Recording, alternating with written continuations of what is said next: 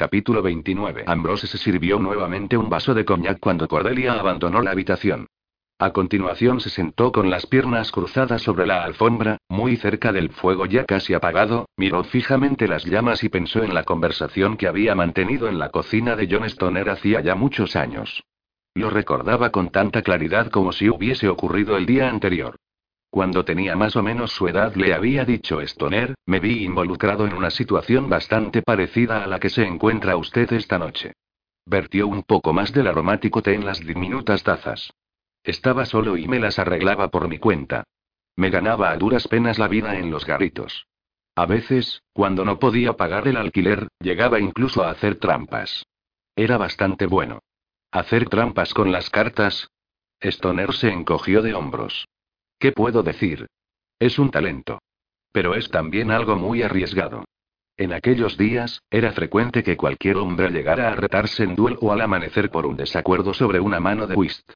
Mi abuelo solía hablarme de eso. Creo que había un dicho al respecto. Pistolas para dos, desayuno para uno. Stoner sonrió al recordar. El mundo era distinto por aquel entonces. La reina, bendita sea, todavía no había llegado al trono. Waterloo era todavía un recuerdo reciente y los vestidos de las damas elegantes eran más atrevidos y seductores que los de hoy en día. ¿Más atrevidos? preguntó Ambrose, visiblemente interesado. No importa. Stoner carraspeó. En cualquier caso, mi futuro no parecía muy esperanzador hasta que tuve la suerte de conocer a un caballero que era maestro en una sociedad clandestina, basada en los principios de una antigua filosofía que incluía ciertas artes marciales secretas y algunos ejercicios de meditación. Ambrose sintió despertar en él la curiosidad. ¿Quién le enseñó esas cosas tan extrañas? Las aprendió de un grupo de monjes que vivían en una isla remota del lejano oriente. No le aburriré con los detalles. Basta decir que el caballero me ofreció la oportunidad de viajar a esa isla para aprender la filosofía y las artes marciales que enseñaban los monjes. ¿Y fue usted? Sí. Pasé casi cinco años estudiando en los templos Jardín de Banzagara. Después me fui a ver mundo. Egipto, América, los mares del sur. Estuve ausente de Inglaterra bastante tiempo. Al volver descubrí que muchas cosas habían cambiado. Además de la moda femenina. Sí, un sentimiento de melancolía pareció apoderarse de Stoner, y su mirada se tornó distraída. Aprendí que a nadie le importaban ya demasiado las artes de Banza. ¿Y qué fue del caballero que organizó para usted el viaje a la isla? Estoy seguro de que tanto él como algunos de los que estudiaron en Banza en su juventud guardaban los secretos de la sociedad y muy probablemente enseñaron el camino del círculo a sus hijos. Pero sus herederos se consideraban hombres de la edad moderna. No tenían paciencia para sociedades secretas y cosas por el estilo. ¿Todavía es posible viajar a Banzagara para estudiar en los templos jardín? Stoner negó con la cabeza. La isla fue destruida por un terremoto hace 20 años. El monasterio en el que aprendí las artes desapareció para siempre. Por alguna razón, Ambrose se sintió decepcionado de un modo abrumador e incomprensible. Qué lástima añadió sin saber muy bien por qué lo decía. ¿Qué le importaban a él esos monjes y su perdida filosofía? Él también era un hombre de la era moderna. Cuando regresé a Inglaterra hace cinco años me di cuenta de que aquí no había sitio para mí, prosiguió Stoner. ¿Por qué motivo? Tal vez había ido demasiado lejos, o puede que me hubiera quedado rezagado mientras el resto del mundo se movía hacia adelante. En cualquier caso, tan solo me quedan mis libros, mis investigaciones y la escritura para ocupar los días. Se hizo el silencio. Ambrose se sentía incómodo a causa del sentimiento de compasión que lo embargaba. Contrólate. Stoner te ha derribado y ahora te tiene atado a una silla. Lo más probable es que te entregue a la policía cuando acabe con este cuento chino. No hay ninguna razón para sentir pena por él. ¿Es difícil aprender las artes de Banza? Se oyó preguntar a Stoner. El hombre consideró la cuestión por un momento. Dominar las artes marciales requiere, desde luego, cierto talento natural. Pero creo que cualquiera capaz de trepar por el lateral de una casa como usted lo ha hecho podría aprender las técnicas con relativa facilidad. MMM. Ambrose dio un nuevo sorbo al té aromático y reflexionó sobre el modo en que las artes de Banza podrían resultarle útiles en su profesión. El asunto es que dijo Stoner con suavidad, las artes marciales son solo un aspecto de Banza. El menos importante, a decir verdad. No se ofenda, señor, pero me cuesta creerlo. No después de ver la forma en que se ocupó usted de mí hace un rato. Stoner sonrió. La verdadera esencia de danza consiste en el control de uno mismo. Un maestro de danza es ante todo y por encima de todo un maestro de sus propias pasiones. Aprende, además, a ver más allá de las apariencias y a considerar todos los factores de una situación antes de actuar. Ambrose pensó sobre ello. Llegó a la conclusión de que le gustaba la idea de ser maestro en algo, aunque solo fuera de sus propias pasiones. Y aprender a ver más allá de las apariencias parecía, desde luego, una habilidad muy conveniente. Se produjo un nuevo silencio. Ambrose se irguió un poco en su silla, probando las cuerdas que ataban sus muñecas y tobillos. Ninguna de ellas cedió. ¿Qué piensa hacer usted ahora? preguntó poco después. ¿Entregarme a la policía? No, no tengo ninguna intención de hacer eso, respondió Stoner. Ambrose sintió un soplo de esperanza. Si me suelta, señor, le juro que no volverá a verme. Stoner hizo caso omiso de sus palabras. En lugar de eso, contempló a Ambrose largo y tendido. Según tengo entendido, yo soy el último maestro de danza que queda en Inglaterra, puede que incluso en el mundo, dijo por fin. Esa debe de ser una sensación muy extraña. Lo es. Cuando le vi trepar esta noche por la pared de mi casa se me ocurrió que tal vez debería aceptar un alumno. Ambrose se puso tieso en su silla. Yo. Creo que usted sería un alumno excelente. Ambrose se sentía electrizado.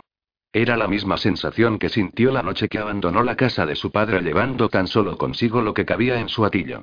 La inconfundible certeza de que su vida estaba a punto de cambiar. Hay algo que debería saber, señor. Ambrose eligió con sumo cuidado sus palabras. Tengo una especie de socio de negocios. ¿Se refiere al joven que está vigilando al otro lado de la calle? Ambrose se quedó pasmado. ¿También lo ha visto a él? Por supuesto. Los dos sois bastante inteligentes, pero a ambos os falta la sabiduría que solo el tiempo y una instrucción adecuada pueden procurar. El caso es que no puedo abandonar a mi socio para empezar a tomar lecciones con usted. Ambrose se encogió de hombros. Somos amigos. Stoner asintió con la cabeza, mostrándose de acuerdo. Nada me impide aceptar a dos estudiantes. No tengo nada más importante en que ocupar mi tiempo. Capítulo 30. Ambrose se detuvo delante de la puerta de Cordelia y aguzó el oído. No se oía nada. Seguía dormida. Eso es bueno, se aseguró mientras caminaba a toda prisa en dirección a la escalera. Necesitaba un poco de reposo después de la actividad que había desplegado a altas horas de la noche en la biblioteca. Pero ¿y si no estuviera dormida? ¿Y si estuviera acurrucada en su habitación llorando en silencio, arrepentida de lo sucedido entre ellos la noche anterior? No, Cordelia no se escondería de él, fueran cuales fuesen sus sentimientos aquella mañana. Era el tipo de mujer que se enfrenta abiertamente a las cosas y sigue hacia adelante. Él, por otra parte, no se sentía tan valiente. La inquietud lo corroía desde que se había despertado como si llevara clavados un par de afilados colmillos. Se había comportado como un loco. Dante y Beatrice subieron a saltos la escalera para reunirse con él a mitad de camino. Ambrose se detuvo para rascarles las orejas. ¿Por qué demonios le habré contado tantas cosas sobre mi pasado? se preguntó. Había guardado aquellos secretos durante más de dos décadas. Los únicos que sabían o habían adivinado la mayor parte de la verdad eran John Stoner y Félix Denver. ¿Qué lo había conducido a tirar por los aires su anterior cautela? Siguió bajando las escaleras con los perros a su espalda. No podía atribuirlo a un arrebato pasional. Había experimentado con demasiada frecuencia aquella sensación como para saber que ésta no lo volvía propenso a las confidencias. Casi al contrario, de hecho. Siempre había puesto especial cuidado en no bajar la guardia cuando se encontraba con una mujer. Debe de haber sido el shock que me produjo volver a ver ese periódico, concluyó. Eso era lo que lo había llevado a descuidarse. No, aquella tampoco era la causa. Al llegar al final de las escaleras, se encaminó hacia la biblioteca. Normalmente se enfrentaba con habilidad a todo tipo de incidentes sobrecogedores. Se detuvo en el interior de la biblioteca, paralizado por la ferocidad de la emoción que experimentaba. El ardor y la intensidad del encuentro de la noche anterior se apoderaron de él casi de inmediato. Jamás había deseado a una mujer como lo había hecho con Cordelia. Se oyeron pisadas en la escalera. Las muchachas bajaban a desayunar. No se sentía con ánimos de enfrentarse a las denodadas guardianas de Cordelia. Solo le cabía esperar que se encontrasen profundamente dormidas en sus camas mientras él hacía el amor con su profesora. Hacer el amor. Las palabras sonaron discordantes hasta que ocuparon lentamente el lugar que les correspondía. Él había hecho el amor con Cordelia. Atravesó la habitación hasta la mesa donde había dejado el diario de Cuthbert y cogió el pequeño libro encuadernado en cuero. Buenos días, señor Weiss, dijo Edwina, muy formal desde la puerta. ¿Puedo entrar? Me gustaría hablar con usted un momento. Ambrose levantó la vista del diario. Edwina no estaba sola.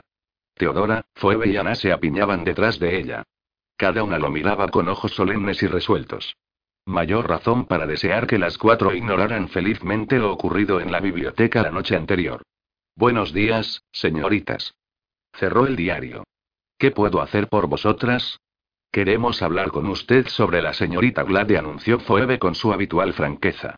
De algún lugar recóndito de su memoria ancestral, Ambrose rescató la consigna que su padre y su abuelo le habían inculcado. Cuando te encuentres acorralado, la primera regla es no admitir jamás tu culpabilidad. Entiendo, dijo impasible. Teodora tomó el mando de la situación y se adelantó unos pasos. Anoche la vimos subir muy tarde la escalera. Su aspecto solo podía ser descrito como el de una mujer medio desnuda, señor. Regla número 2. Devolver la culpa y hacerla recaer en el acusador. ¿De verdad? Enarcó las cejas. Me sorprende entonces que estéis tan frescas y descansadas esta mañana, dado que por lo visto estuvisteis despiertas y espiando a vuestra profesora hasta tan tarde. No la espiábamos, se apresuró a replicar Ana. La vimos subir la escalera por casualidad. Porque Dante vino a mi habitación y rascó la puerta, explicó Phoebe. Cuando me levanté para dejarle entrar vi que la señorita Glade subía la escalera. Phoebe nos despertó a las demás, concluyó Edwina. Ambrosia sintió con la cabeza. Eso explica que las cuatro estuvierais al acecho en el rellano cuando la señorita Glade se retiró a su habitación. Las cuatro muchachas se miraron con embarazo. El caso es que dijo Edwina con solemnidad, llevaba el pelo suelto. Igual que Lucinda Rosewood en la rosa y las espinas, añadió Ana, después de entrar en la casa procedente del jardín con el señor Torne. Allí fue donde el señor Torne la sedujo, ¿sabe usted? Ambrosia sintió con la cabeza. En el jardín. Y después la abandonó, prosiguió Ana melancólica. ¿Lo recuerda? Le conté a usted esa parte la otra mañana mientras desayunábamos. Creo que también me dijiste que solo habías podido leer la mitad de la novela, dijo él. ¿La has terminado ya? Bueno, la verdad es que no reconoció a Ana. Pero resulta bastante obvio que las cosas acaban mal para Lucinda Rosewood. Nosotras no queremos que la señorita Glade se pierda del mismo modo. Edwina se irguió. Dadas las circunstancias, señor Welles, consideramos que debe pedir a la señorita Glade que se case con usted. Entiendo, dijo Ambrose. Las muchachas lo miraron anhelantes.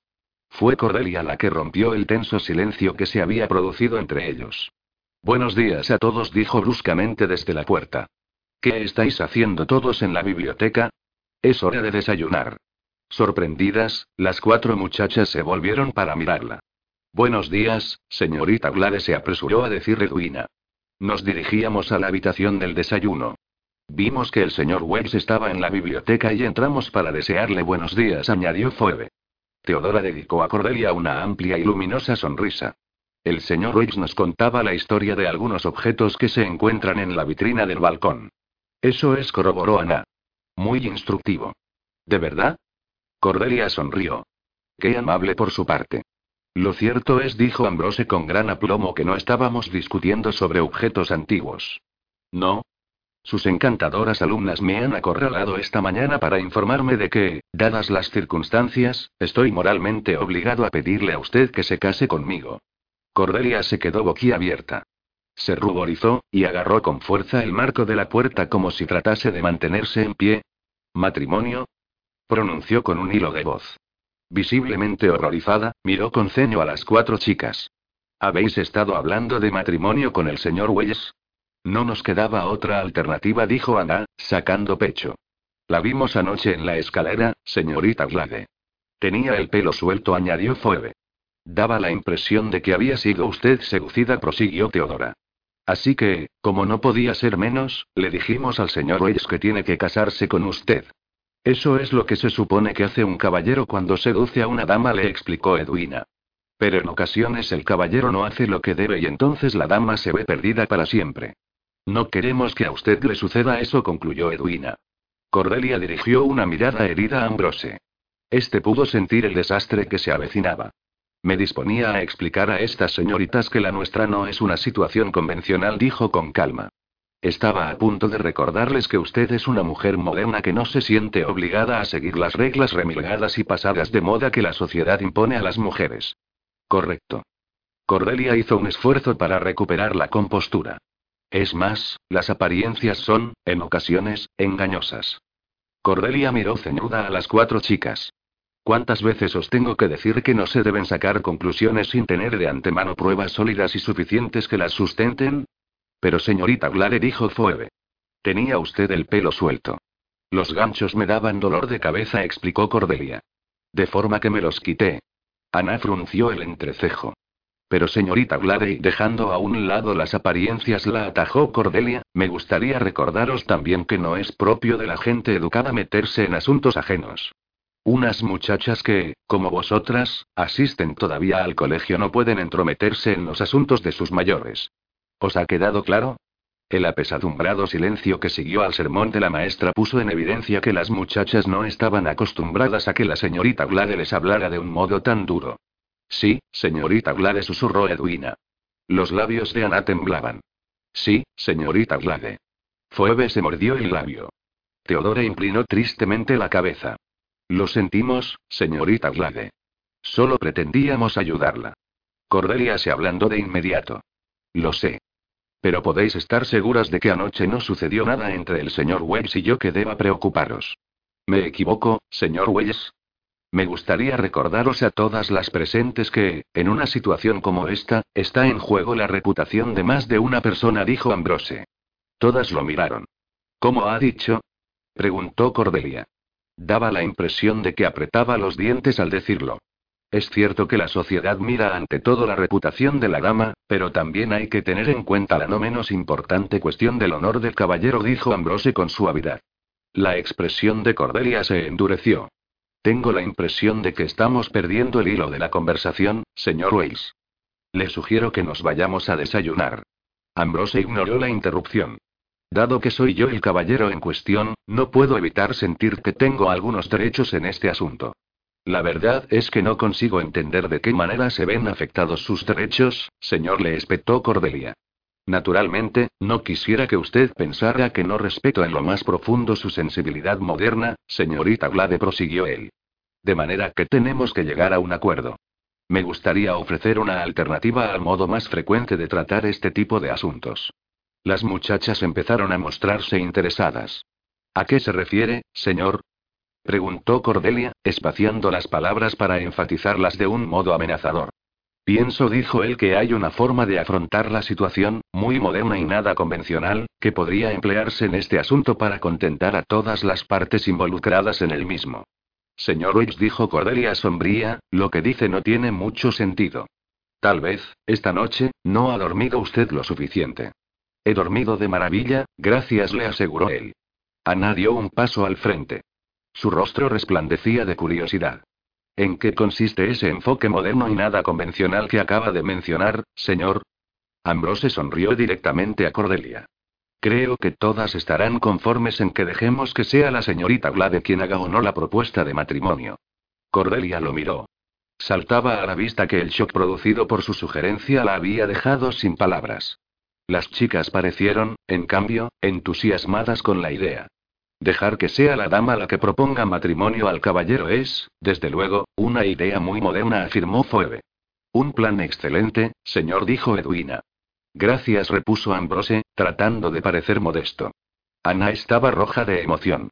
Imaginaos, si Lucinda Rosewood hubiera sido capaz de insistir para que el señor Tornes se casara con ella, no se habría perdido como lo hizo. Muy astuto, dijo Teodora excitada. Resuelve el problema de un modo brillante, ¿no le parece, señorita Glade? Cordelia pudo, por fin, articular palabra. No hay ningún problema que resolver. Nadie pareció prestarle atención. Es, desde luego, una idea muy original, dijo Phoebe. Me pregunto si en el futuro acabará imponiéndose. Ana apretó los dientes. ¿Pero qué pasa si la señorita Glae no le pide al señor Weiss que se case con ella?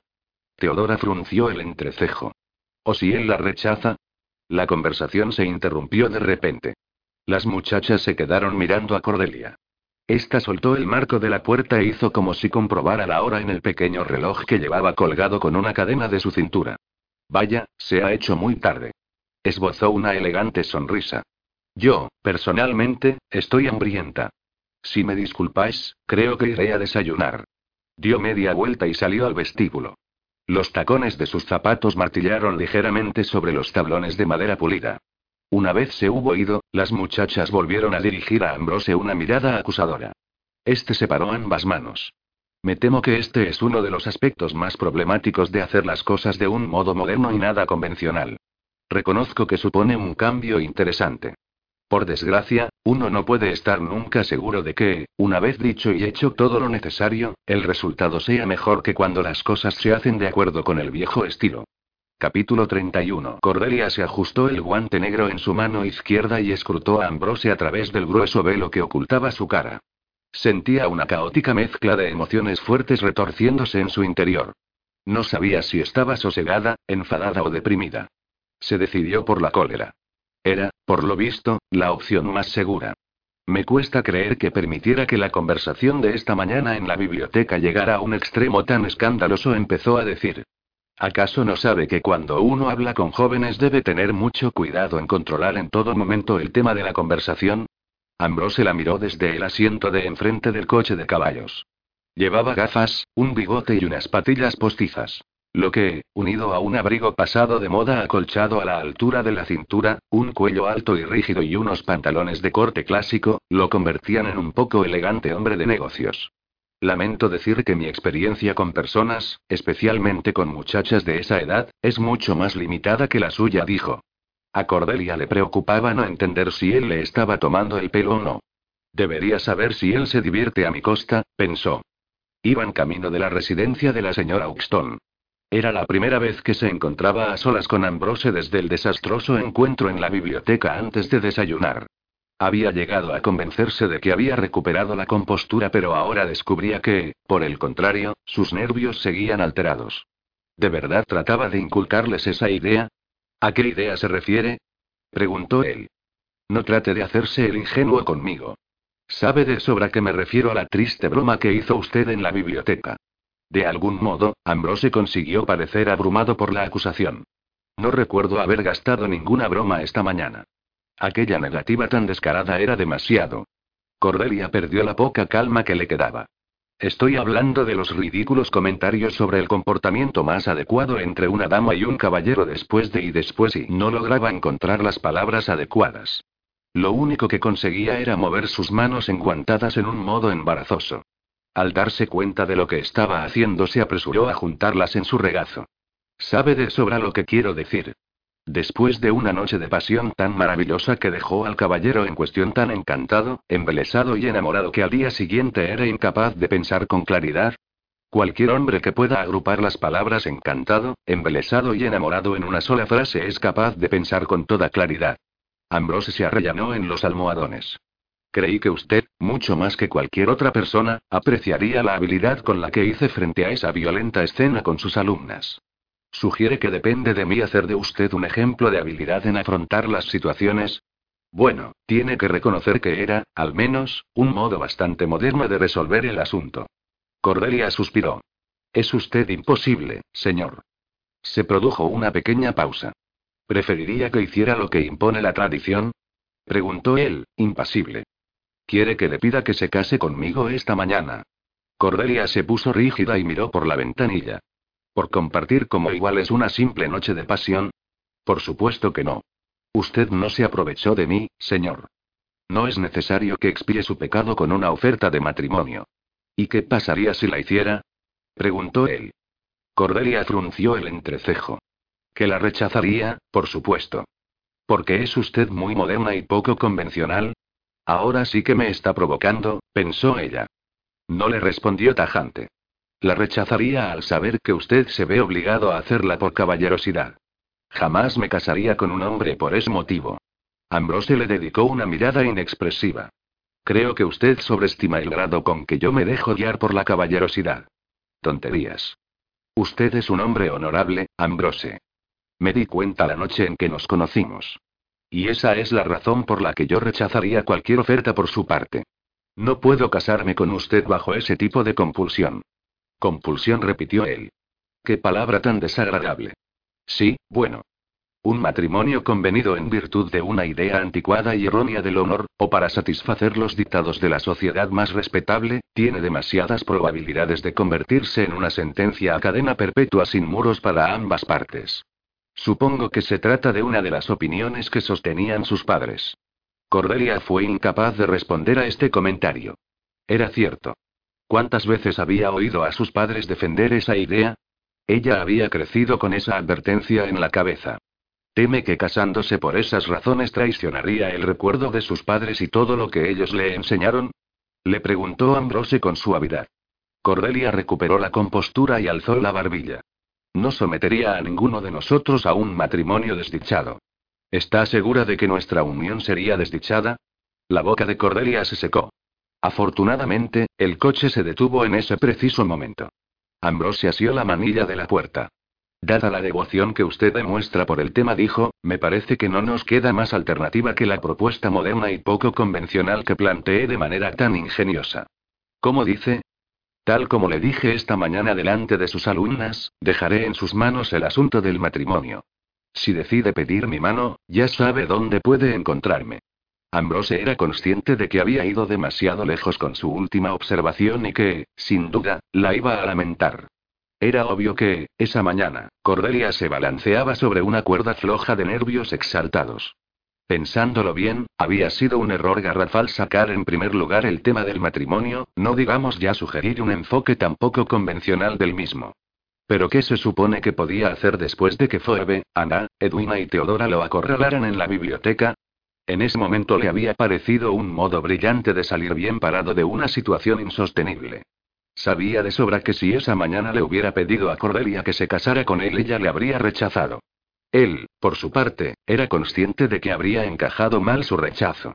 Declinando la propuesta sobre sus espaldas, había tratado de sacar a ambos de un buen atolladero.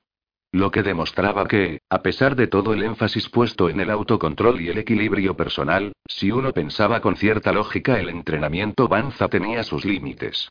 La sabiduría procedente de dos generaciones de familia Colton tampoco había servido de mucho. Pero lo cierto era que, a pesar de su condición de ladrones, su padre y su abuelo habían sido unos románticos empedernidos. Era evidente que se trataba de una inclinación familiar. Agradeció la entrevista con la señora Uxton. Era un modo excelente de concentrar su atención en algo distinto a la relación siempre más compleja que le unía a Cordelia. Un mayordomo imponente les abrió la puerta. Tras consultar a su ama les condujo a una sala sobrecargada de muebles. Era evidente que el decorador de la señora Uxton había tratado de incorporar a la misma todos los elementos que en ese momento se encontraban de moda. El resultado era un lóbrego caleidoscopio de colores, formas y texturas. Las cortinas de color ciruela se juntaban sobre una alfombra de flores gigantescas azules, lilas y crema. En el papel de la pared, rodeado de una gruesa cenefa, destacaba una profusión de grandes flores rosas sobre un fondo marrón. Los muebles estaban tapizados con telas de caóticos estampados. Unas enormes urnas llenas de ramos artificiales ocupaban los rincones más oscuros. Las paredes estaban abarrotadas de cuadros. Cordelia tomó asiento en una de las sillas tapizadas de terciopelo. Gracias por recibirnos tan deprisa, señora Uxton. Es usted muy amable. Ambrose se quedó impresionado por la facilidad con que Cordelia había asumido su papel. De no ser porque la conocía, hubiera creído sin dudar lo que era justo lo que trataba de representar. Una viuda rica y elegante. En absoluto, señora Netleton. La cara de la señora Uxton se iluminó con una sonrisa zalamera. Cualquier amigo de Lady Chesterton es, por supuesto, bienvenido en esta casa. La relación con la acaudalada y socialmente poderosa condesa de Chesterton era muy remota. De hecho, Ambrose se la había inventado pocos minutos antes al apuntar el nombre de la dama en la tarjeta que había entregado al impresionante mayordomo. Así pues, los chismorreos que había oído en el club sobre las aspiraciones de ascensión social de la señora Uxton eran ciertos. La dama en cuestión no pudo resistirse a la tentación de recibir en su casa a una amiga personal de Lady Chesterton. Este es mi secretario. Cordelia indicó distraída a Ambrose con la mano enguantada de negro. No se preocupe por él. Lo traje para que tome notas. Se ocupa de los pormenores más aburridos de mis numerosos asuntos financieros. Entiendo. La señora Uxton dirigió a Ambrose una rápida mirada, considerándolo casi de inmediato poco digno de atención. Acto seguido, se volvió de nuevo impaciente a Cordelia. ¿Qué le contó Lady Chesterton sobre mí? Quintia me procuró su nombre y me aseguró que podría aconsejarme en lo relativo a la fundación de un colegio de caridad. Cordelia aceptó la taza de té que le ofrecía la doncella. Me dijo que usted ya había emprendido con éxito un proyecto filantrópico similar. La doncella desapareció discretamente, cerrando la puerta con suavidad. Ambrose se dio cuenta de que nadie le iba a ofrecer un poco de té, de forma que cogió la libreta que había traído consigo e hizo lo posible por confundirse con la tapicería de flores de la silla en la que estaba sentado. Lady Chesterton. Y, Quintia quiero decir, ¿está al corriente de mis proyectos filantrópicos? La señora Uxton apenas podía ocultar el placer que aquella idea le produjo. No lo sabía. Sí, por supuesto, le aseguró Cordelia. Ha oído hablar del buen trabajo que se está haciendo en el Colegio de la Caridad para Chicas de Winslow. La señora Uxton asintió encantada con la cabeza. Entiendo. Mi difunto marido me dejó en herencia una considerable suma de dinero, explicó Cordelia, y deseo emplear una parte de él en la creación de un instituto para niñas huérfanas. El problema es que no tengo muy claro cómo funcionan ese tipo de centros. Confío en que usted pueda suministrarme algunos consejos prácticos sobre el asunto. La señora Uxton pareció no comprender. ¿Qué tipo de consejos prácticos? Bueno, por ejemplo, ¿cuánto tiempo hay que dedicar a la gestión de un colegio de caridad? Oh, ahora entiendo qué quiere decir. La señora Uxton se animó. No es necesario que se preocupe usted por esa cuestión. Ser la benefactora de un colegio ocupa muy poco tiempo. Yo me limito a repartir algunos regalos entre las niñas por Navidad y a recibir sus muestras de agradecimiento, eso es todo. Una tarde aburrida al año es lo único que le dedico. Perdone, pero no la entiendo, dijo Cordelia. ¿Y qué hay de la contratación del personal? Eso queda en manos de la directora del centro, por supuesto. Sí, bueno, pero ¿quién la contrata a ella? La señora Uxton pareció momentáneamente perpleja.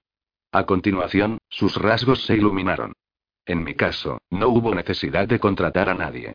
El Colegio de la Caridad para Chicas de Winslow estaba ya en funcionamiento cuando decidí convertirme en su benefactora. La señorita Pratt era su directora y no había razón para que dejara de serlo, al contrario. Es una persona muy competente. Controla los gastos hasta el último céntimo. ¿Qué fue del anterior benefactor? Murió. Sus herederos no quisieron hacerse cargo del colegio. Dio la casualidad de que, por aquel entonces, yo estaba buscando un proyecto de caridad del que ocuparme. Fue una pura coincidencia. Cordelia bebió un poco de té. ¿Cómo se enteró usted de que el colegio estaba disponible en ese momento? Muy sencillo, un buen amigo mío, el señor Trimley, se enteró de su situación y me recomendó que considerara la posibilidad de convertirme en su benefactora. Cordelia detuvo la taza en el aire.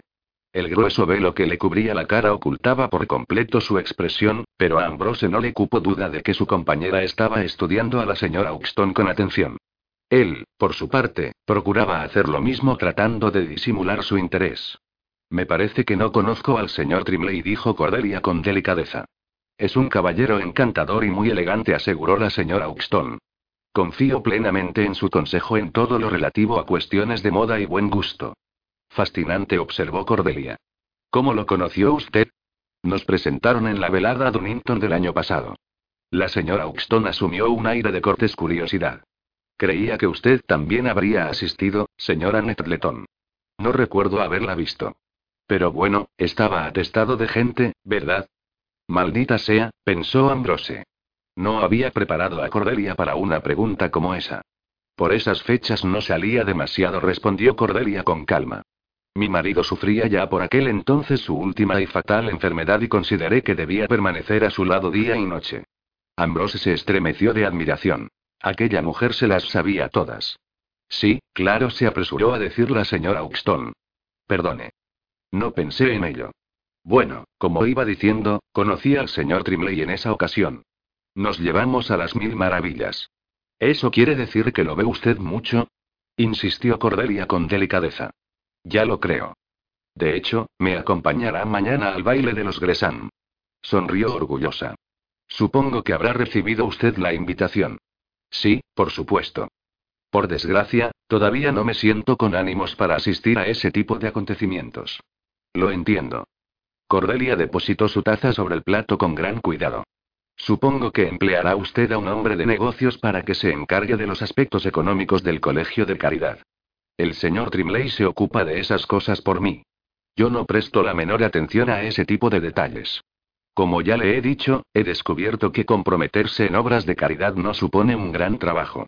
El señor Trimley parece ser de gran ayuda, concluyó Cordelia. No sé lo que haría sin él, corroboró la señora Uxton. Poco tiempo después, orgullosa de su actuación, Cordelia permitió que Ambrose la tomara del brazo y la ayudara a bajar la escalera que había a la entrada de la casa de la señora Uxton. Tras doblar a un lado, se dirigieron hacia la esquina. Confío en que te divirtieras en la sala, dijo Ambrose. Su tono era irónico. Cordelia mantuvo su aire de fría y elegante dignidad. ¿Qué quiere decir con eso? Me parece que he realizado una actuación muy convincente. Así es, tuve la impresión de que le encantaba representar el papel de arrogante patrona de un humilde hombre de negocios. Si le sirve de consuelo, señor, usted también estuvo excelente en su papel. De hecho, no creo haber visto nunca un hombre de negocios que se pareciera tanto al suyo. Gracias. Ambrose llamó un coche de caballos que pasaba por allí. Con los años he aprendido a confundirme con el papel de la pared. Cordelia sonrió debajo de su velo y le tendió la mano para que él pudiera ayudarla a subir al coche. Posee usted una impresionante colección de habilidades, Ambrose. Lo mismo se puede decir de usted, Cordelia. Ambrose cerró la puerta y se dejó caer en el asiento que había frente a ella. Mi admiración por la docencia aumenta día a día. Y bien. Cordelia lo miró a través del velo. Supongo que el siguiente paso es descubrir algo más sobre ese misterioso señor Trimley. Así es, por lo visto. Ambrose se concentró en la ventana. Parece ser una figura importante en todo este asunto. Puede que se trate del socio de Larkin. Creo que podemos descartar a la señora Uxton como cómplice de este caso. Es evidente que ella solo considera el colegio de caridad como un medio de hacer valer su imagen ante la alta sociedad. Estoy de acuerdo con Vino Ambrose. Y supongo también que su buen amigo el señor Trimley la está manipulando. No sería la primera vez que uno de esos canallas se pega a una dama acaudalada y se vale de ella para conseguir sus propios propósitos. Según parece, tuvo el mismo éxito a la hora de convencer a Edith Pratt para que cooperara en el plan. Cordelia arrugó la nariz en señal de disgusto. Me parece que para obtener la ayuda de la señorita Pratt se requiere algo más que una simple argucia. Veo que la ha calado usted bien. ¿Cómo piensa encontrar a Trimley? inquirió ella con creciente curiosidad. ¿Vigilará la casa de la ciudad de la señora Uxton para ver si él la visita? Ese es, desde luego, un modo de afrontar el tema, dijo, pero es muy probable que pierda una considerable cantidad de tiempo acechando a la entrada de su casa a la espera de que él aparezca. Creo que hay una forma más fácil de enfocar la cuestión. ¿Y cuál es? La señora Uxton mencionó que Trimley la acompañará al baile de Gresham esta noche. Yo también asistiré a él. Habrá mucha gente. Será bastante fácil observar a Trimley entre la multitud. Cordelia se lo quedó mirando sorprendida. ¿Está usted bromeando? Ambrose frunció el entrecejo. ¿Por qué dice eso? No puede decir en serio que piensa asistir a ese baile tan elegante. ¿Por qué no? Para empezar, está el pequeño problema de la invitación. Bastante fácil de falsificar, si es necesario, replicó él, aunque no creo que lo sea en este caso. Los bailes que ofrece Lady Gresham están siempre abarrotados. Nadie notará a una persona de más. Me gustaría poder asistir con usted, dijo ella. Podría ayudarle a observar. Ambrose lo consideró durante un rato. Un dijo. Cordelia negó con la cabeza. Pero me temo que es imposible. Gracias de todas formas por pensar en ello. No veo por qué no puede venir conmigo.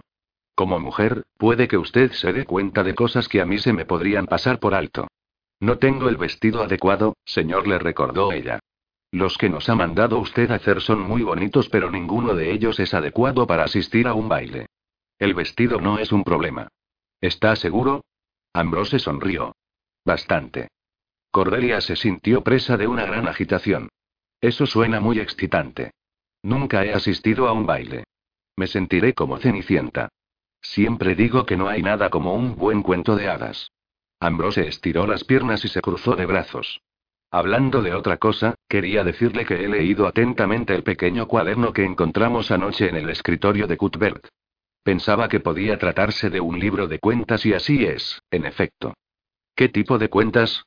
¿Tienen algo que ver con el colegio de caridad? No. Creo que las partidas se refieren a sus pérdidas en el juego. Ambrose se detuvo. Es evidente que Cuthbert no era, lo que se dice, un jugador muy afortunado. En el momento de su muerte debía a alguien una fuerte suma de dinero. ¿Alexander Larkin? Sospecho que se trataba de él, sí. Cordelia se quedó pensativa por un momento. ¿Supone acaso que Larkin y Trimley se aprovechaban de las deudas de juego de Cuthbert para forzarle a ayudarlos en sus planes? Lo creo muy probable. Cordelia se estremeció. Y ahora Cuthbert ha muerto. La gente que se mezcla con Alexander Larkin suele acabar de ese modo. Solo que, en el pasado, la mayor parte de sus víctimas eran también criminales o miembros de las clases menos respetables.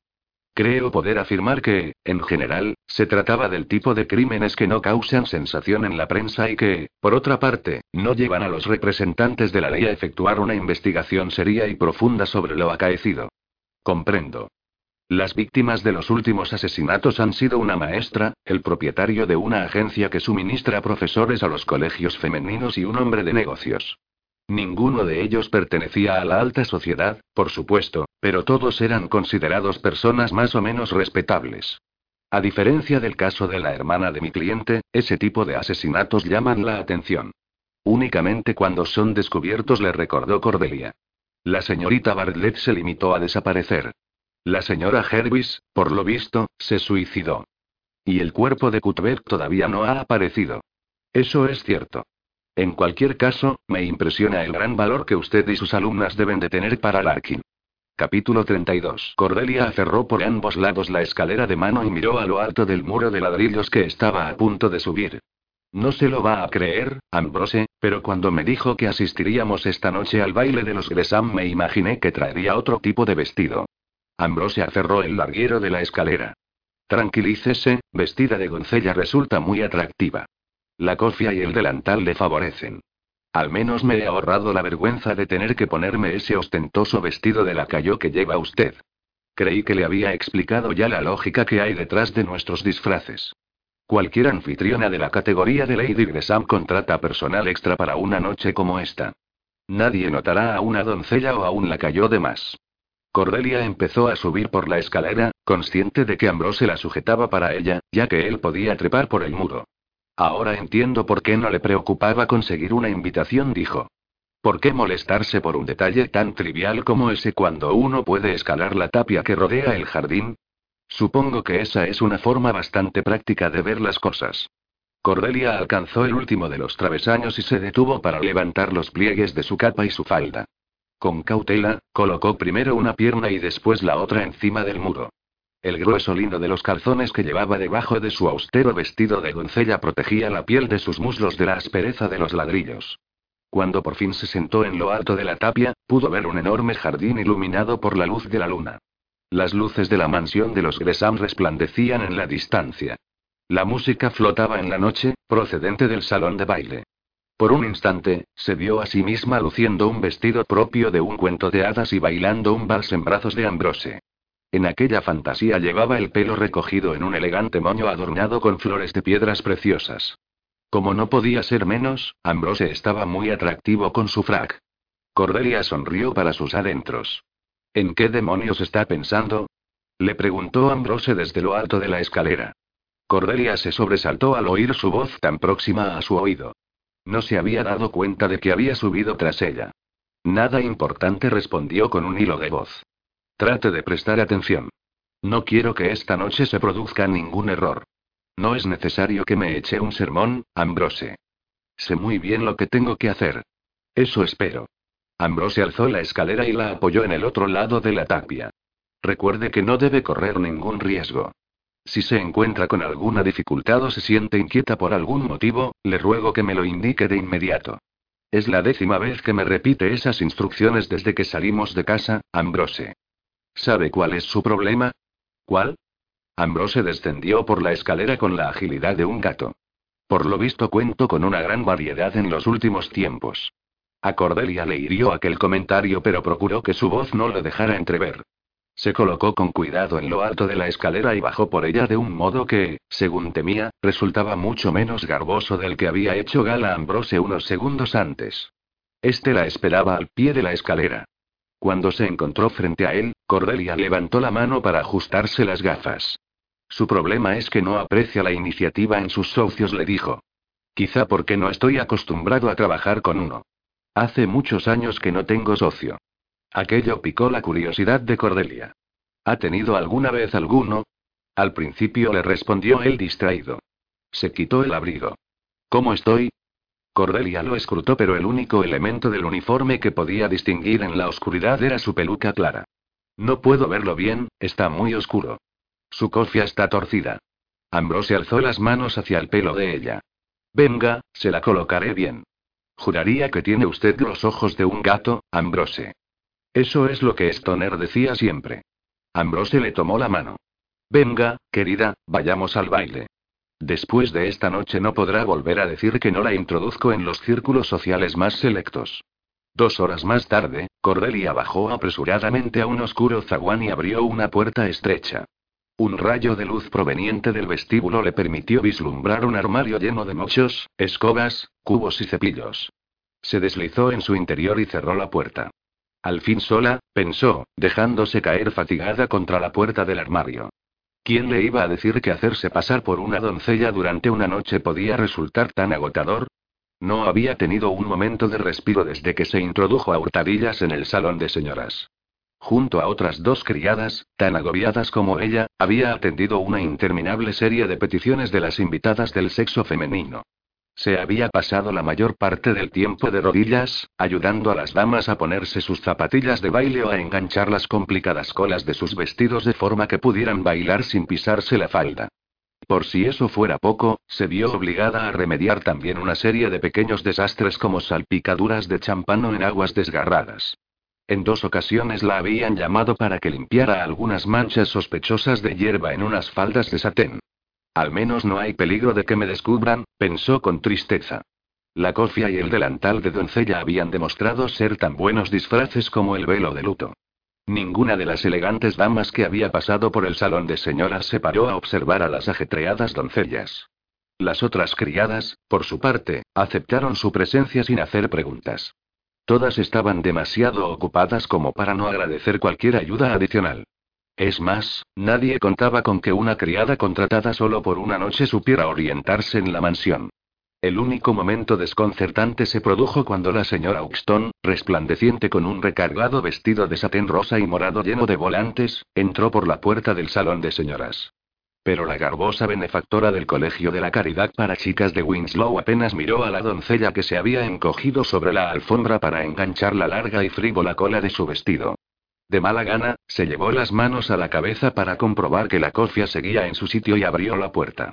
Se deslizó en el silencioso vestíbulo, preguntándose si Ambrose habría conseguido localizar al esquivo señor Trimley en la sala de baile. Bueno, bueno, bueno, ¿qué es lo que tenemos aquí? Tratando de eludir tus deberes, por lo que veo. La voz a su espalda pertenecía a un hombre y apenas se distinguía lo que decía a causa del exceso de champán.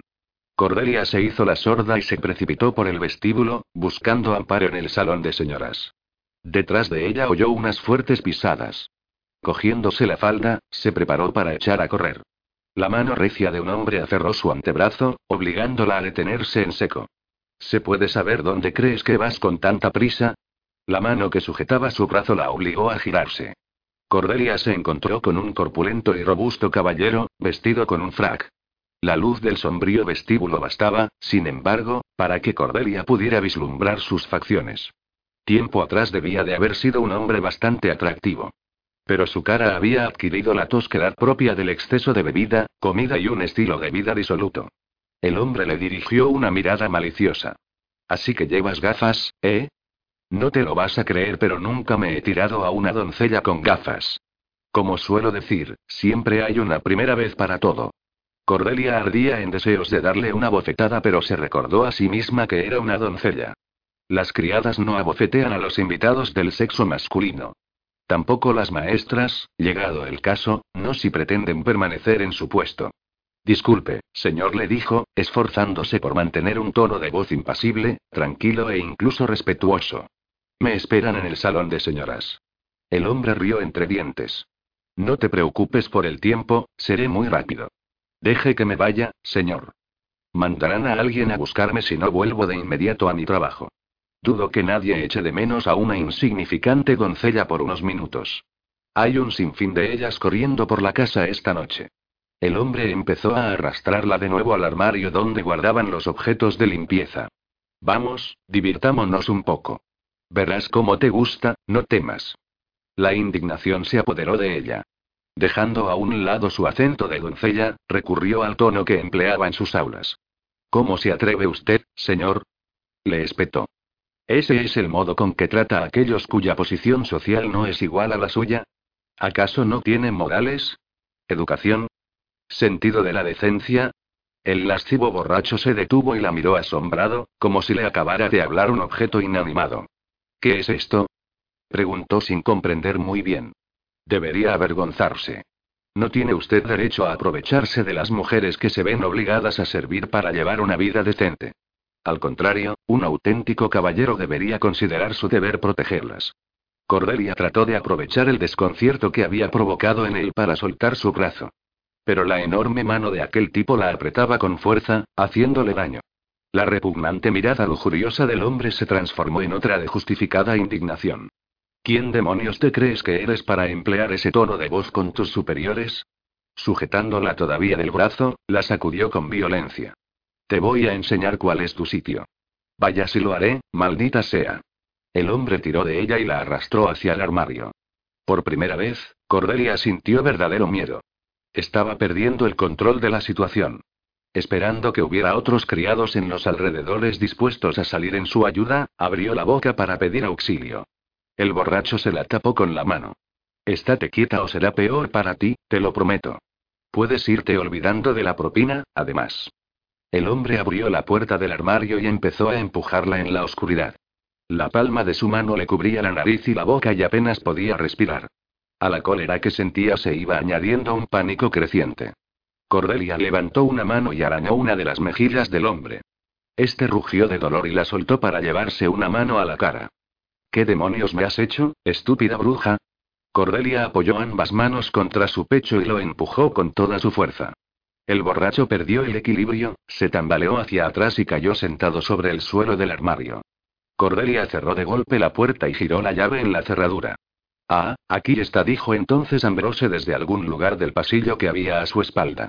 La he estado buscando por todas partes. Justo lo que necesitaba, pensó ella mientras se ajustaba las gafas. Si Ambrose se enteraba de que había faltado poco para que la violaran, la mandaría de inmediato a la mansión en un coche. Estaba descansando un poco, le tranquilizó ella, colocándose bien la cofia y el delantal. Trabajar como doncella de señoras es realmente agotador, ¿sabe? El hombre empezó a aporrear la puerta a sus espaldas. Una voz airada, aunque ahogada, retumbaba a través de los paneles de madera. Déjame salir, bruja. ¿Cómo osas tratar a tus superiores de este modo? Haré lo posible para que te despidan sin referencias esta misma noche. Estarás en la calle antes de que amanezca. Ambrose miró la puerta. ¿Qué pasa? preguntó intrigado. Nada. Cordelia le dedicó una luminosa sonrisa. Nada que no pueda resolver sola. ¿Por qué me estaba buscando? La puerta se sacudió al recibir nuevos golpes. Abre la puerta enseguida. Hágase a un lado, le dijo Ambrose. Cordelia se sintió invadida por el pánico. No corneta una temeridad, Ambrose. No puede enfrascarse en una reyerta con uno de los invitados esta noche. Eso pondría en peligro todo nuestro plan. Sujete esto. Ambrose le lanzó el abrigo y su capa. Ambrose, por favor, tenemos cosas más serias de las que ocuparnos esta noche. No es momento para distracciones. Será solo un instante. Ambrose descorrió el cerrojo, abrió la puerta y se adentró en el armario. Ya era hora, empezó a decir encolerizado el hombre. Al ver a Ambrose se interrumpió y abrió desmesuradamente los ojos. ¿Qué sucede? ¿Qué cree que está ahí? La puerta se cerró. Cordelia oyó unas palabras seguidas de un par de ruidos ahogados. Hizo una mueca de dolor. La puerta se abrió. Ambrose salió por ella enderezándose su peluca de la cayó. Cordelia vislumbró una forma acurrucada en el suelo del armario antes de que la puerta volviera a cerrarse. Bueno, ya está, dijo Ambrose. Podemos seguir con lo nuestro, ya hemos perdido bastante tiempo. Espero que no lo haya matado, dijo Cordelia con ansiedad. No lo he matado, le aseguró Ambrose mientras la conducía con rapidez por el vestíbulo. No fue culpa mía. No, la culpa la tengo yo por dejarla participar en la aventura de esta noche. No debí hacerlo. Vamos, Ambrose, eso no es justo. Creo que manejé la situación con bastante eficacia. Eso es cierto, lo que me preocupa es otra cosa. ¿El qué? Le preguntó ella. El hecho de que pudiera ver bien su cara y que, a consecuencia de ello, pueda describirla a usted a una tercera persona. No debe inquietarse por eso, le tranquilizó ella. Entre la escasa luz que había en el vestíbulo y el hecho de que estuviera bastante borracho, por no mencionar lo que le hizo usted, no creo que recuerde mucho, por no decir nada, de lo que ha sucedido esta noche. Estoy segura de que no podrá describirme. Además, nadie se fija en una simple doncella. Hablaremos sobre eso más tarde. Por el momento, no podemos perder más tiempo. Ambrose se movía con tanta rapidez que Cordelia se vio obligada a correr para no quedarse rezagada. ¿Cómo me encontró? Una de las doncellas que trabajaba en el salón de señoras me dijo que la había visto desaparecer en el vestíbulo. Pasaron por delante de uno de los balcones del salón de baile. Cordelia oyó unas risas frías y falsas y unas voces lánguidas elevarse en una conversación entre borrachos. Se quedó contemplando aquella resplandeciente escena. La luz de las arañas se reflejaba en las piedras preciosas que adornaban los vestidos de las damas y hacía que los caballeros resultaran muy apuestos con sus fracs. Una fugaz visión. De otro mundo pensó. Un mundo de bagatelas. Lamento que no pudiera disfrutar usted de su cuento de hadas, le dijo Ambrose con suavidad. Estoy segura de que en ese salón de baile no está pasando nada la mitad de excitante que la aventura que estamos viviendo nosotros. Su profesión es realmente apasionante, Ambrose. Ambrose pareció asombrado. Luego esbozó una lenta sonrisa. La verdad es que no suelo aburrirme. ¿A qué viene tanta prisa? Le preguntó ella. ¿Qué ha pasado? ¿Vio usted a Trimley? Sí, llegó con la señora Uxton y no se ha apartado de su lado en todo el tiempo. Excelente, pero ¿por qué vino a buscarme? Pensé que su plan consistía en observar a Trimley durante toda la noche. Lo era, pero hace poco uno de los lacayos llegó con una nota para Trimley. Fuera lo que fuese, parecía ser de gran importancia para él. Tras presentar sus excusas a la señora Uxton y algunos de los presentes salió a toda prisa del salón de baile. Lo seguí y le oí pedir su abrigo, su sombrero y un coche de caballos. ¿Se marcha? Sí, pero a menos que tenga un poco de suerte, le costará un rato conseguir un coche de alquiler. La calle está abarrotada de vehículos a causa de la multitud que ha venido esta noche. Me pregunto por qué no pidió a la señora Uxton su carruaje. Me imagino que porque no quiere que el cochero se entere de a dónde va, le respondió Ambrose con una leve satisfacción. Cordelia se sintió presa de una gran agitación. ¿Cree usted que se dirige a alguna cita clandestina? Sí.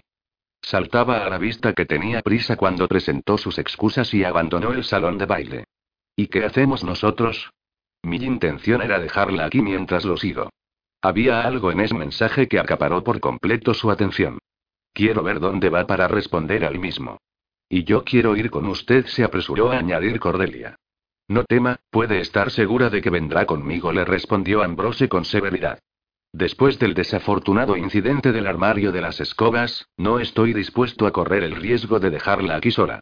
Vamos, Ambrose, está sacando de quicio este pequeño incidente. ¿Pequeño incidente? Ese hombre trató de violarla. No es la primera vez que me enfrento a tipos como él. En el curso de mi carrera como institutriz de jovencitas me he visto obligada a poner en su sitio a un buen número de parientes masculinos de mis alumnas.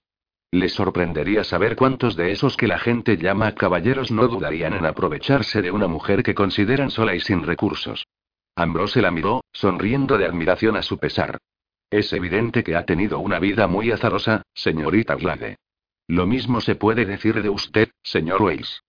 Al doblar la esquina, se encontraron con un ir y venir de lacayos que transportaban y se llevaban bandejas de las mesas donde estaba servido el buffet. Al llegar a las calientes y humeantes cocinas, una cocinera los miró enfurecida. ¿A dónde creéis que vais vosotros dos?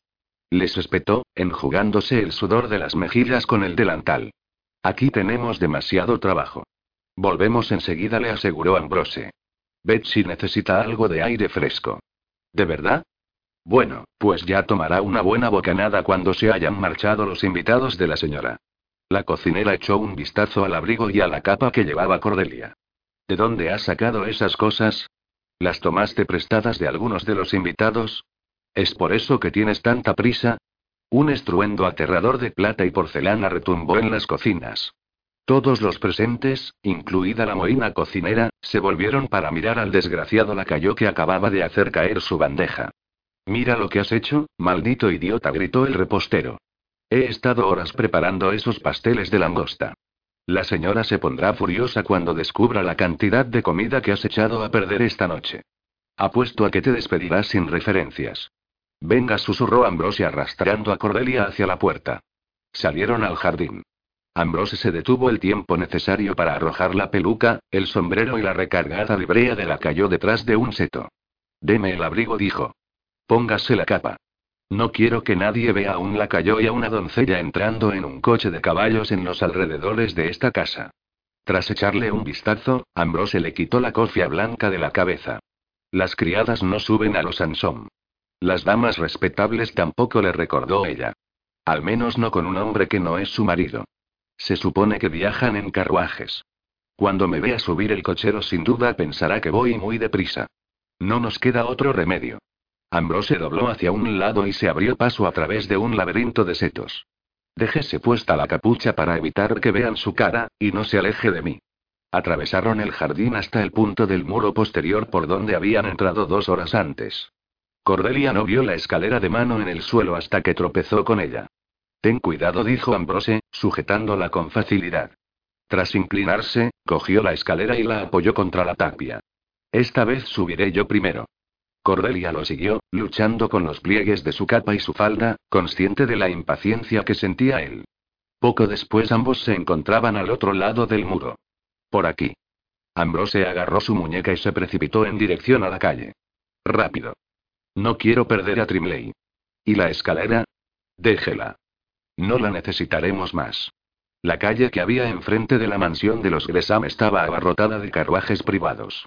A poca distancia de ellos, alineados junto al parque en el centro de la plaza, Cordelia pudo ver las luces de varios coches de alquiler. Oyó un silbido familiar. Uno de los lacayos estaba llamando a un ansom. El primer coche de la fila se dirigió hacia la casa. Debe de tratarse de Trimley, aventuró Ambrose. En este momento baja las escaleras. Ambrose la condujo sin perder tiempo a través de las sombras hasta la fila de coches aparcados y eligió el ansom que estaba en último lugar. El cochero, sentado en el pescante situado detrás de la parte cubierta donde se acomodan los pasajeros, dirigió a Cordelia una rápida mirada. Pero no mostró mayor interés cuando ella y Ambrose subieron los estrechos escalones y se sentaron en la parte abierta del frente. Una vez en su asiento, Cordelia comprendió por qué la alta sociedad se estremecía al pensar en el mero hecho de que una mujer subiera a uno de aquellos carruajes. Aquel pequeño vehículo de dos ruedas tenía algo de atrevido. En su único asiento apenas había sitio para que dos personas viajasen muy juntas. Los pasajeros no podían menos que sentir aquella estrecha intimidad. Ambrose se dirigió al cochero a través de la trampa. Siga al coche que acaba de abandonar la casa, pero procure que no se den cuenta. Ambrose introdujo algunos billetes a través de la abertura. De acuerdo, señor. El cochero se metió el dinero en el bolsillo. A esta hora de la noche no será difícil. El coche se puso en marcha con gran estruendo. Cordelia quedó sorprendida por la velocidad y la maniobrabilidad del Ansom. ¡Qué modo tan maravilloso de viajar! Se puede ver todo desde este punto privilegiado. Y mire con qué suavidad nos desplazamos. Muy eficaz. No veo por qué razón las damas de buena cuna no viajan en este tipo de carruajes. Ambrose no apartaba los ojos del coche en el que viajaba Trimley. ¿Inculcará esa idea a las alumnas de su escuela? Sí, creo que lo haré. En ese momento pasaron por delante de una farola de gas. La tenue luz que emanaba de ella permitió a Cordelia reparar en la leve sonrisa que curvaba las mejillas de Ambrose. ¿Encuentras divertidos mis planes sobre el colegio para niñas? Le preguntó con calma. No, Cordelia. Me parecen maravillosamente audaces y dignos de respeto en todos los sentidos. Oh. Cordelia se quedó sin palabras. Nadie la había alentado en sus planes desde que sus padres murieron. Era muy gratificante. Siguieron el coche de Trimley por un laberinto de calles abarrotadas. Pasado un rato, el vehículo dobló una esquina. Maldita sea, susurró Ambrose. Así que ahí es donde se dirige. Cordelia sintió la peligrosa energía que invadía a su compañero. ¿De qué se trata? preguntó. Se dirige a los baños, don Castel le respondió él. Pero es más de medianoche, dijo ella. Los baños estarán sin duda cerrados. Sí. Lo que hace el destino de Trimley aún más interesante. Poco tiempo después, Ambrose ordenó al cochero. Pare aquí, por favor. Sí, señor. El coche se detuvo. Cordelia miró a Ambrose. ¿Qué piensas hacer? Es obvio que Trimley pretende entrar en los baños. Ambrose se quitó el sombrero y se subió el cuello del abrigo. Sospecho que alguien, Larkin con toda probabilidad, ha organizado este encuentro. Voy a seguirlo para ver qué puedo averiguar. Cordelia contempló la calle oscura. La niebla empezaba a amortajar las lámparas de gas. Sintió un escalofrío. Creo que debería ir con usted, dijo. Imposible. Se quedará aquí con el cochero hasta que vuelva. La respuesta era tajante y no dejaba lugar a dudas. Cordelia lo conocía lo suficiente para saber que era inútil discutir. En ocasiones se podía razonar con él y en otras no. Esta era una de las del segundo tipo. No me gusta esto, Ambrose. Prométame que tendrá mucho cuidado. Ambrose ya se había puesto en pie y se disponía a saltar al suelo, pero se detuvo un momento para inclinarse sobre ella y besarla una vez, fugazmente, con intensidad, en los labios. Si no he vuelto en 15 minutos o se siente usted inquieta por cualquier motivo, diga al cochero que la lleve al número 7 de Ransomeat Square. Pregunte por Félix Denver. ¿Entiende? ¿Quién es Félix Denver? Un viejo conocido, dijo él. Cuéntele lo que ha pasado. Él las ayudará, a usted y a sus alumnas. ¿Me entiende, Cordelia? Sí, pero Ambrose y él estaba ya sobre la acera. No permita que nadie se acerque a la señora mientras estoy ausente, ordenó al cochero. ¿Está claro? En caso de que alguien se acerque, póngase en marcha de inmediato. La señora le dirá la dirección a la que tienen que ir en caso de que yo me retrase. Sí, señor. El cochero aferró las riendas. No se preocupe por la señora. No le quitaré la vista de encima. Conozco este barrio. Es bastante seguro. Gracias, dijo Ambrose. Ambrose se alejó a toda prisa. Cordelia lo contempló marcharse hasta que se desvaneció entre las sombras y la niebla.